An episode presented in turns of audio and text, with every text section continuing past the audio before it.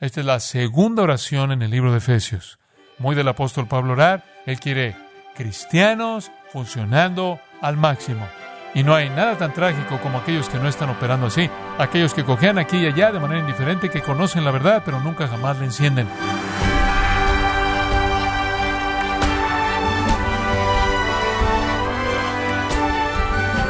Nos gozamos con su compañía en gracia a vosotros con el pastor John MacArthur. Es posible conocer muchas cosas acerca de un automóvil y aún así nunca utilizarlo. Bueno, de la misma manera es posible conocer mucho de la Biblia y no vivir conforme a las verdades que contiene.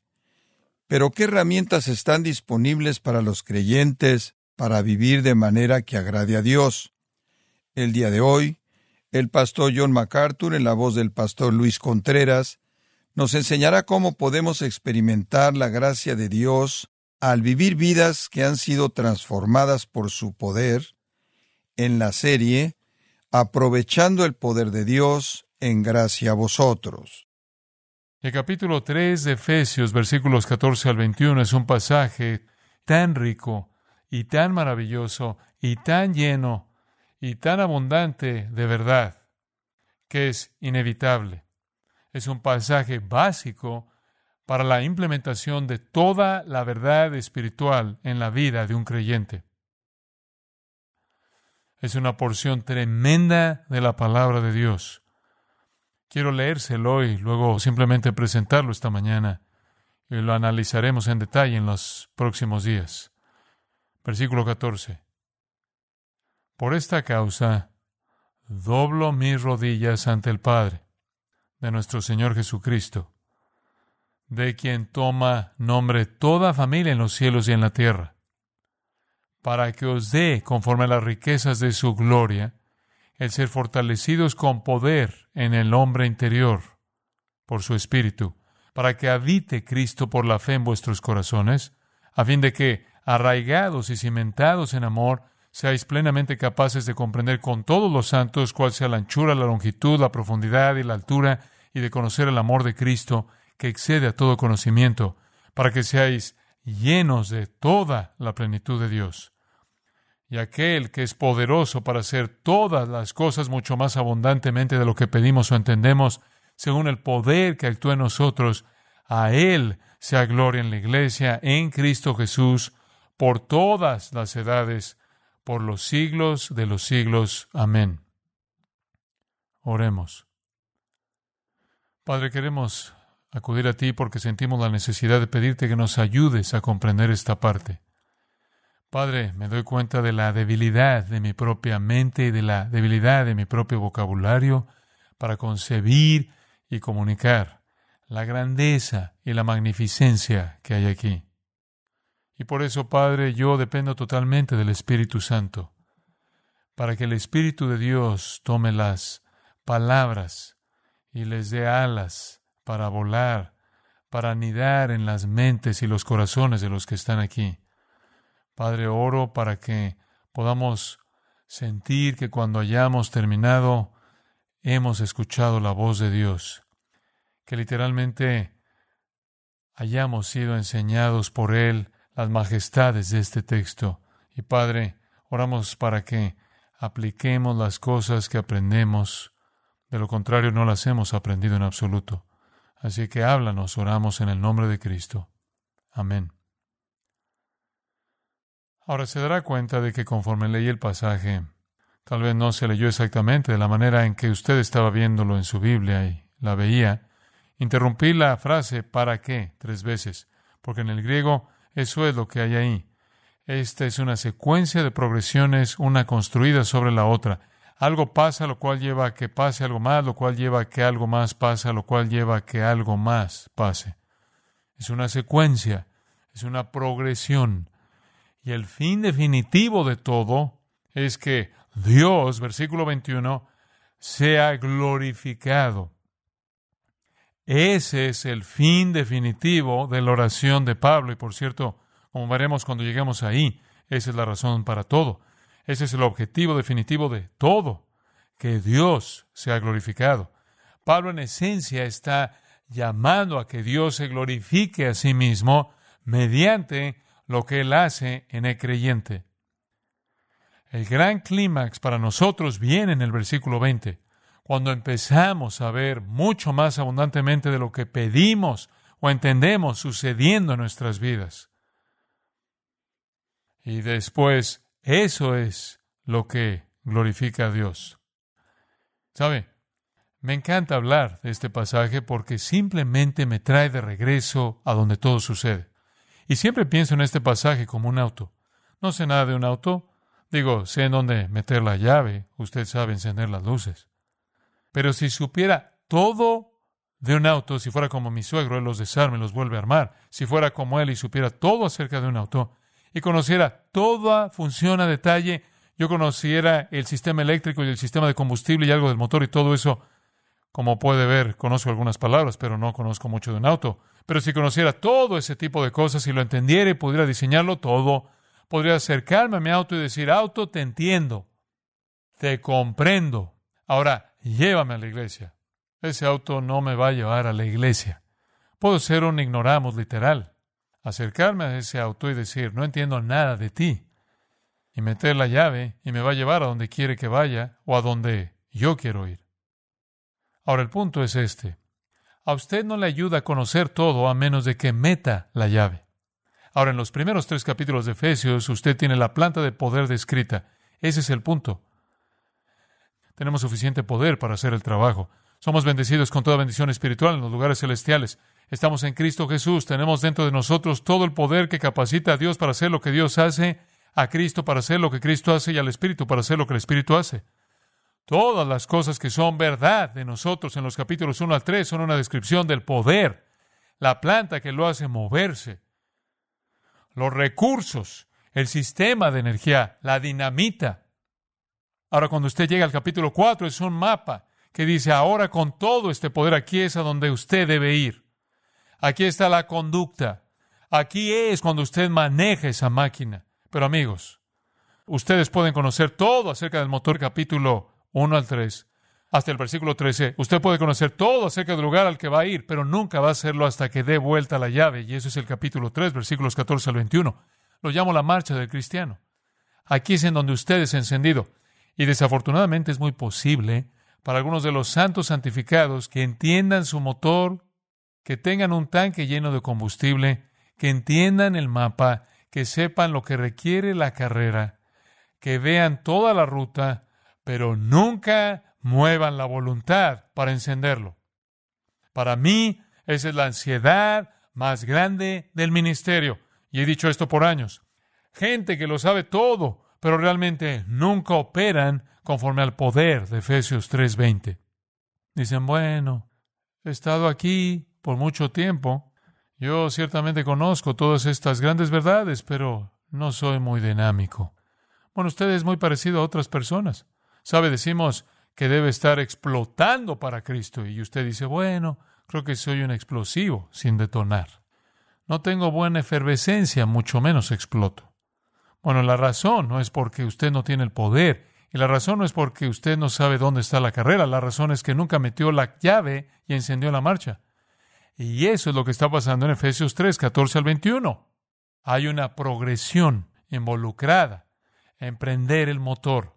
Hay una progresión aquí, moviéndose desde donde Pablo comienza su oración hasta donde él la culmina. Para cuando usted llega al 320, usted realmente se está moviendo. De hecho, esta carrera tiene un lugar de ventaja. Usted llega al capítulo 4 a toda velocidad, si usted es encendido al final del capítulo 3. Y entonces la verdad fantástica de cómo el cristiano inclina su voluntad para encender el motor está exactamente aquí. Realmente creo que Dios va a hacer algunas cosas dramáticas en nuestras vidas conforme estudiamos esto. Ahora viene en la forma de una oración. Viene en la forma de una oración. Esta es la segunda oración en el libro de Efesios. La primera oración estuvo en el capítulo 1, versículos 15 en adelante. Y Pablo oró por iluminación. Aquí él ora por capacitación. En el capítulo 1 él oró, quiero que conozcan su poder. Aquí él ora, Dios, quiero que usen su poder. Y realmente esas son las dos cosas. Esas son las dos cosas por las que cualquier hombre de Dios debe estar preocupado. Él tiene que tratar de decirle a su congregación quiénes son y después él tiene que tratar de hacer que actúen como tales. Él quiere que entiendan el poder y después Él quiere que usen el poder. Entonces la primera oración fue, oh Dios, que tú los llenes del espíritu de revelación y conocimiento y el entendimiento para que puedan entender su herencia, para que puedan conocer sus recursos, para que puedan conocer que tienen poder de resurrección. Ese fue el capítulo 1 y ahora él dice, oh Dios, oro porque puedan comenzar a hacer lo que ese poder los capacita a hacer. Entonces esta es una oración vital. Pablo quiere traer al creyente al lugar de máxima salida de poder. Él quiere cristianos funcionando al máximo. Y no hay nada tan trágico como aquellos que no están operando así, aquellos que cojean aquí y allá de manera indiferente, que conocen la verdad, pero nunca jamás la encienden. Ahora, como dije, son oraciones muy del apóstol Pablo orar. Esa es una gran parte de su vida y aquí él sabe que la fuente de esto es Dios. Él cree que Dios es soberano. Y como puede ver, en un sentido él le ruega a la gente que responda, pero en otro sentido él le ruega a Dios porque él sabe que Dios es el motivador, Dios es el iniciador, Dios es la fuerza. Y con frecuencia he pensado que si usted mismo no enciende su motor, Dios puede hacer algunas cosas que lo forzarán a usted a encenderlo y habrá deseado que lo hubiera encendido por usted mismo. Pero aquí Pablo llama a Dios a activar el poder del creyente para que Dios reciba la gloria. Versículo 21. Ahora veamos el versículo 14 y simplemente vamos a presentar el pensamiento. Versículo 14. Por esta causa doblo mis rodillas ante el Padre. Pablo está orando aquí, eso es obvio. Pero cuando él dice por esta causa, eso nos lleva de regreso. ¿Por qué causa? ¿Qué es lo que hace que Pablo presente esta oración? ¿Qué es lo que hace que él clame a Dios para que su poder comience a funcionar? Bueno, es bastante interesante que usted tiene que regresar hasta el versículo 1 para saberlo. Los versículos 2 al 13 son un qué? Un paréntesis. ¿Se da cuenta de que el versículo 1 comienza exactamente de la manera en la que comienza el 14? Por esa causa, yo, Pablo, prisionero de Cristo Jesús por vosotros los gentiles. él comienza a orar ahí. Por esta causa, yo, Pablo. Y él habría dicho, doblo mis rodillas. Pero él se detuvo y dijo, ahora espera un minuto. Antes de que ore, por su capacitación, creo que más vale que les enseñe solo una vez más algunas verdades básicas. En otras palabras, él se detiene en un paréntesis y él repasa algunas verdades que él piensa que son esenciales. Después, cuando haya terminado con su paréntesis, él regresa otra vez a su oración. Por esta causa, yo, Pablo, prisionero de Cristo Jesús, por vosotros los gentiles doblo mis rodillas. Entonces él está de regreso donde él iba a estar en el versículo 1. Entonces regresamos al versículo 1 y vemos por esta causa. ¿Por qué causa? Regresa al versículo 22 del capítulo 2 y lo verá. En el capítulo 2, él está describiendo la identidad de un cristiano. Un pasaje tremendo. Dice que estamos vivos en Jesucristo. Dice que somos hechura suya. Dice que ya no estamos lejos, sino que hemos sido hechos cercanos por la sangre de Cristo. Habla del hecho de que somos un nuevo hombre, que somos un cuerpo, que ya no somos extranjeros ni advenedizos, sino conciudadanos de los santos y miembros de la familia de Dios. Estamos edificando el fundamento de los apóstoles y profetas. Somos un edificio bien coordinado, creciendo para ser un templo santo en el Señor. Ahora usted llega al versículo 22. ¿En quién? Eso es en Cristo. Vosotros también sois juntamente edificados para morada de Dios en el Espíritu. Ahora observe esto.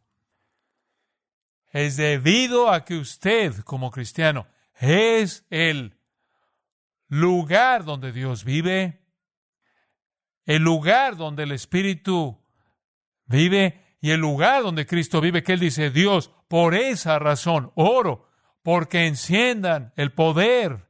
Como pueden ver, es porque Dios está ahí, su poder está ahí y su espíritu está ahí que él dice, oh Dios, capacítalos para ver la totalidad de eso. ¿Lo ve? Entonces, es la definición del creyente como la habitación misma del Dios del universo que hace que Pablo diga que hay tanto poder ahí, hay tanto recurso ahí, oh Dios, que se ha hecho manifiesto. Esa es la causa por la que él ora. Por esta causa doblo mis rodillas. Por esta causa de que ustedes son el lugar donde Dios vive. Y eso usted lo ve al final del versículo 19, que él culmina su gran oración al decir, oh, debido a que ustedes son el lugar donde Dios vive, que ustedes puedan ser llenos de toda qué? La plenitud de Dios. Que ustedes, como el lugar donde Dios vive, puedan conocer su plenitud. Y debido a que ustedes también son el lugar donde Cristo vive. Ve el versículo 17, para que habite Cristo, para que habite Cristo en su vida y la llene con su amor.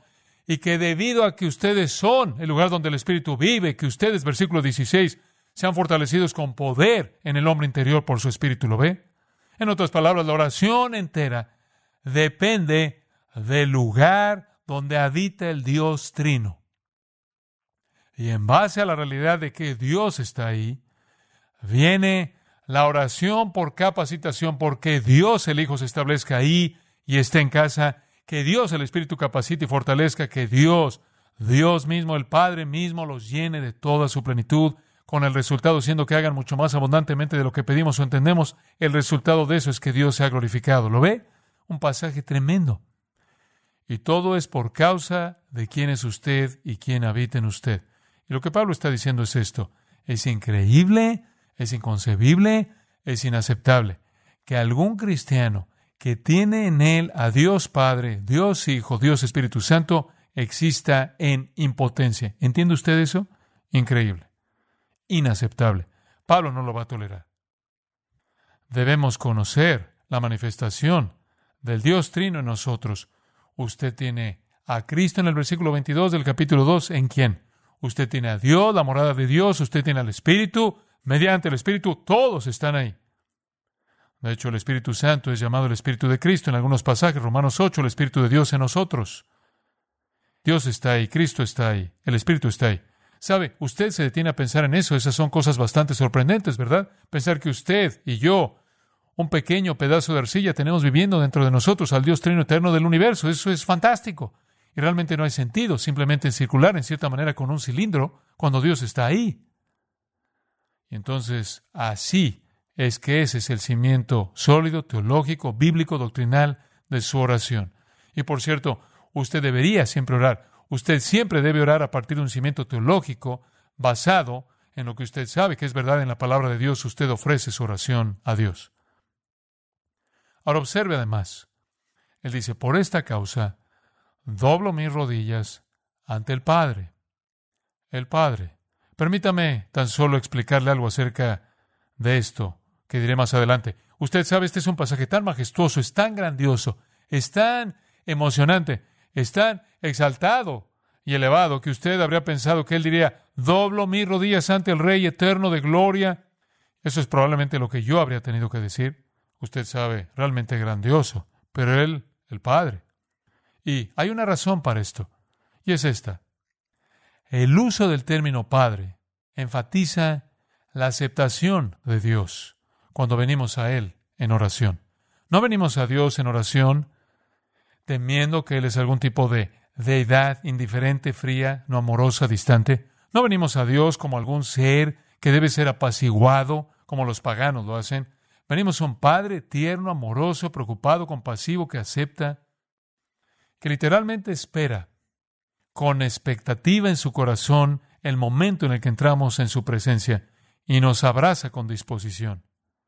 Esa es la razón por la que la palabra Padre es usada, porque Padre expresa aceptación, Padre expresa compasión, Padre expresa ternura, Padre expresa preocupación.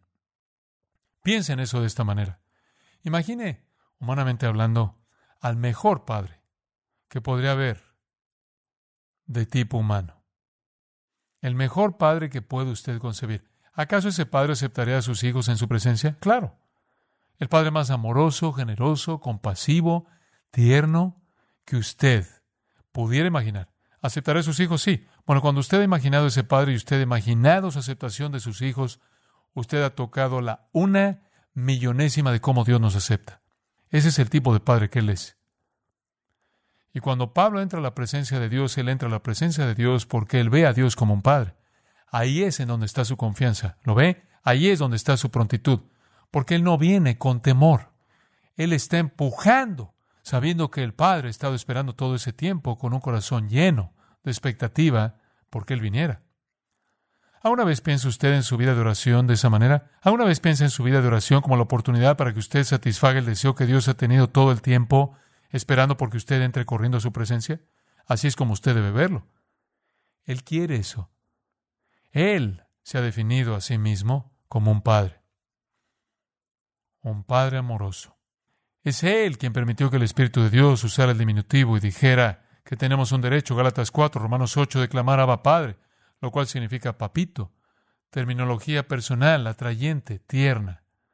Entonces Pablo viene a orar. No alguna indiferencia cósmica, sino al que es un padre, en un sentido infinito que acepta y es perdonador y amoroso y deseoso de satisfacer necesidades y deseos. Y él viene a orar. ¿Y de qué va a orar él? Bueno, él va a orar por lo que Pablo siempre ha orado cuando se apareció en la presencia del Padre. Él siempre vino con lo mismo en su mente. ¿Quiere saber algo interesante? Usted nunca encuentra a Pablo, a excepción del ejercicio del don de sanidad, orando por las necesidades físicas de alguien. Es interesante, ¿no es cierto? Pero cuando Pablo entra corriendo a la presencia de Dios, lo que está en su corazón no es lo físico. Lo físico realmente no importa. ¿Qué diferencia hace lo que le pasa a este cuerpo? Porque para mí el vivir es Cristo y el morir es qué? Ganancia. No queremos estar demasiado preocupados con esas cosas.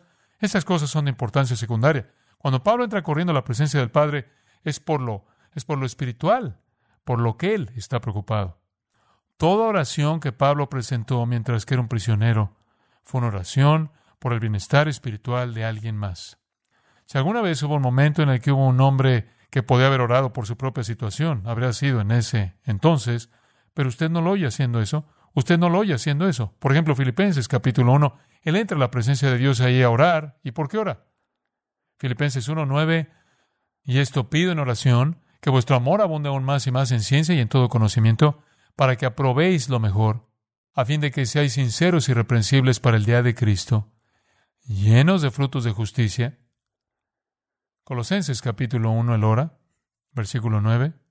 Por lo cual también nosotros, desde el día que lo oímos, no cesamos de orar por vosotros. ¿Y por qué oras, Pablo? Y de pedir que seáis llenos del conocimiento de su voluntad en toda sabiduría e inteligencia espiritual, para que andéis como es digno del Señor, agradándole en todo, llevando fruto en toda buena obra y creciendo en el conocimiento de Dios, fortalecidos con todo poder, conforme a la potencia de su gloria, para toda paciencia y longanimidad, con gozo dando gracias al Padre que nos hizo aptos para participar de la herencia de los santos en luz. Todas son cosas espirituales, orando por entendimiento, por sabiduría, por inteligencia, por el fruto de justicia, por gozo.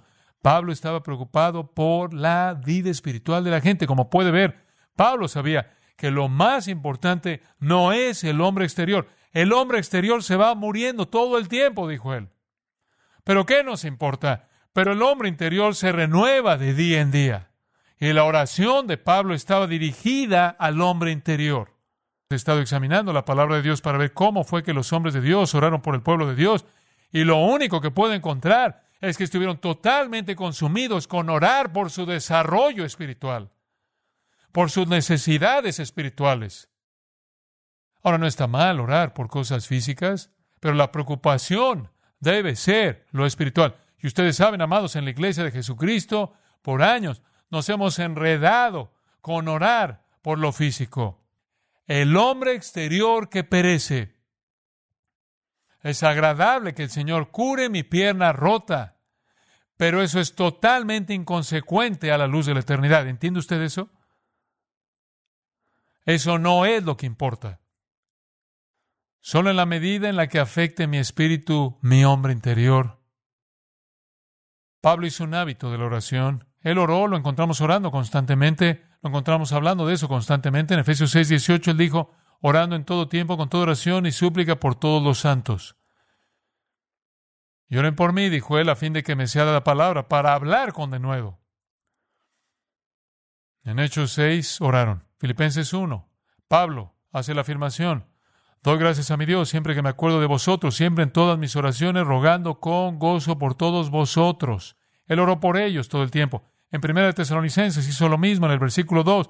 Damos siempre gracias a Dios por todos vosotros, haciendo memoria de vosotros en nuestras oraciones, acordándonos. ¿De qué te acordaste en tu oración? No de sus problemas físicos, sino que me acordé de su trabajo de amor y su constancia y su fe. cosas espirituales. Y realmente creo, amados, que si queremos ver a Dios operar, tenemos que alinearnos con eso. Tenemos que orar siempre por todos los santos. Y tenemos que orar por sus cosas espirituales. ¿Es usted sensible a las necesidades espirituales de su esposa? ¿Es usted sensible a las necesidades espirituales de su marido? ¿Damas son sensibles a las necesidades espirituales de sus hijos, sus vecinos, la gente con la que se codean, la gente en su estudio bíblico, la gente en su grupo de oración, la gente que son sus líderes, sus maestros, sus amigos? ¿Ora usted por sus necesidades espirituales? Escuche, jamás piense ni por un minuto que todos tenemos la batalla ganada. Eso no es verdad. Se da cuenta de que en Efesios capítulo 6, después de que se ha mencionado toda esa armadura, usted se vista de toda la armadura de Dios para que pueda estar firme contra las acechanzas del diablo, para que pueda resistir en el día malo y habiendo acabado todo estar firme y se pone esto y esto y esto y se pone toda la armadura para golpear al enemigo y cuando todo se acaba él dice, por cierto, una última palabra, orando en todo tiempo por todos los santos, usted tiene que darse cuenta de que el recurso divino todavía es el elemento necesario.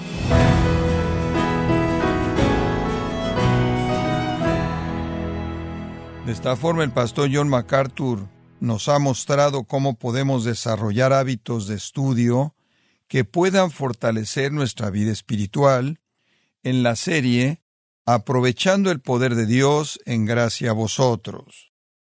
Estimado oyente, quiero recomendarle el libro Llaves del Crecimiento Espiritual, en donde John MacArthur nos guía a través de las escrituras para indicar cómo se puede obtener la madurez espiritual que tanto agrada a Dios. Adquiéralo en gracia.org o en su librería cristiana más cercana, recordándole que puede descargar todos los sermones de esta serie aprovechando el poder de Dios así como todos aquellos que he escuchado en días, semanas o meses anteriores, animándole a leer artículos relevantes en nuestra sección de blogs, ambos en gracia.org. Si tiene alguna pregunta o desea conocer más de nuestro ministerio, como son todos los libros del pastor John MacArthur en español, o los sermones en CD que también usted puede adquirir, Escríbanos y por favor mencione la estación de radio por medio de la cual usted nos escucha en gracia a vosotros. Es importante conocer no solo el país y ciudad de donde usted nos escucha, sino también la radio. Para quienes contactan nuestro ministerio por primera vez, pueden solicitar una copia del mensaje de promoción sin costo alguno, un mensaje por oyente únicamente. Si usted vive en los Estados Unidos o Puerto Rico, escríbanos a Gracia Vosotros, P.O. Box 4000, Panorama City, California 91412. O puede escribirnos a través del siguiente correo electrónico radio arroba Esto ha sido todo por hoy y queremos agradecerle su sintonía de lunes a viernes en nombre de John MacArthur y del personal de este organismo, invitándole para que nos acompañe en la próxima edición y así juntos continuar desatando la verdad de Dios un versículo a la vez en gracia a vosotros.